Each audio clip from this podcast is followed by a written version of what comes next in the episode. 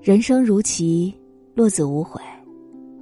我经常会在睡不着的时候反思，反思我走过的路，我做过的选择。我也会在某一瞬间，觉得自己走错了很多路，但它都成为我人生宝贵的经历。任何人和事给予我的经历，不是得到就是学到。以前心心念念的东西，现在不想要了。以前较真的东西，现在也不在乎了。我很感谢生活赋予我的一切惊慌失措。我也始终相信，人没有白走的路。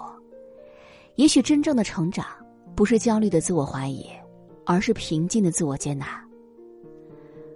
我的手好像就这么大，握不住的东西太多了。我爱笑，爱瞎想，也容易感动，容易满足。谁对我好一点儿，都会记在心里。有时候我也没有记性，好了伤疤忘了疼。